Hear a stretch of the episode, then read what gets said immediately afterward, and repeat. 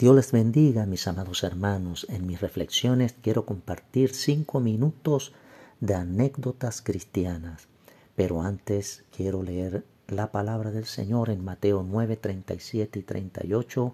Dice la escritura, entonces dijo a sus discípulos, a la verdad la mies es mucha, mas los obreros pocos. Rogad pues al Señor de la mies que envíe obreros a su mies. Quiero hablar amados hermanos, en esta, anécdota de la vida de un joven misionero llamado David Brainer, quien llevó el Evangelio a las tribus nativas americanas. Dice este joven misionero en sus experiencias llevando el Evangelio que muchas veces tuvo que utilizar personas que estaban ebrias para poder que le tradujeran el mensaje del Evangelio en la lengua nativa. Pero dice David Reiner que el poder de Dios era tal, que el poder del Espíritu Santo era tal, que la gente recibía sanidad a través de la predicación y muchos recibían el bautismo del Espíritu Santo en otras lenguas. Amados hermanos, la oración de David Reiner era tan fervorosa que decía, Señor, que mi vida se consuma como una antorcha en tu obra. Qué hermoso, amado hermano. Y así fue. La, vida de David Braine fue muy corta, como una antorcha que es consumida por el fuego. David Braine perdió la vida muy joven debido a que contrajo una enfermedad mortal.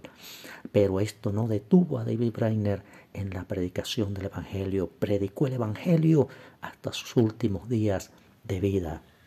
Amados hermanos, de igual manera nosotros debemos entender que el Señor mismo vio la necesidad de que se llevara el Evangelio, tanto así que dijo a sus discípulos que le rogaran al Padre para que enviara a esta gente, porque muchas veces hay muchas personas que están en las iglesias pero que no están dispuestas a llevar el Evangelio, se sienten limitadas, son introvertidos, sienten que no pueden, sienten temor a hacerlo, a la burla, a la persecución, a las amenazas pero hay muchos amados hermanos que están dispuestos. Así que debemos rogar para el Señor, para que levante esos obreros, para que nos motive a nosotros, para que nos anime, para que su Espíritu Santo nos motive a llevar la palabra del Señor. Pablo decía, yo tengo una deuda con los griegos, tengo una deuda con los sabios, tengo una deuda con los gentiles y esa deuda es llevar el, el mensaje del Evangelio de Jesucristo.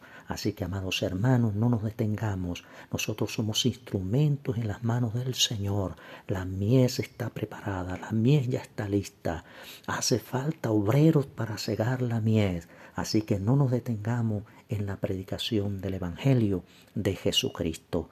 Amados hermanos, por eso el Señor insistió a sus discípulos y dijo, id y haced discípulos a todas las naciones, bautizándolos en el nombre del Padre, del Hijo y del Espíritu Santo. Amados hermanos, es un mandato del Señor que debemos cumplir. Tal vez tú te sientes limitado, pero amados hermanos, debemos utilizar todos los medios necesarios para llevar el mensaje del Evangelio y más en estos tiempos. Si en los tiempos del Señor Jesucristo y de los apóstoles ellos no miraron las limitaciones, sino que utilizaron las herramientas de su época para llevar el Evangelio, cuanto más en este tiempo nosotros estamos llamados a llevar esa palabra preciosa del Señor. Se dice de un hermano que tenía limitación física, era paralítico, deseaba llevar el Evangelio de Jesucristo a las almas, pero no podía. Pero entonces del segundo piso de su casa se acercaba a la ventana, agarraba los tratados, hacía pequeñas pelotitas de papel y las lanzaba por la ventana.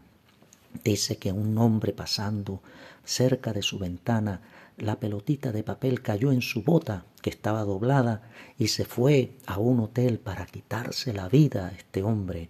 Pero dice que cuando intentó quitarse la vida, la pelotita de papel cayó en el suelo le llamó la atención, se acercó, la tomó y dice que la pelotita de papel era un tratado que hablaba de la salvación. Se arrepintió, cayó de rodillas, aceptó a Jesucristo y llegó a ser un gran predicador del Evangelio. Amados hermanos, Dios puede hacer obras maravillosas a través de ti, a través de mí. Solo debemos ponernos en las manos del Señor.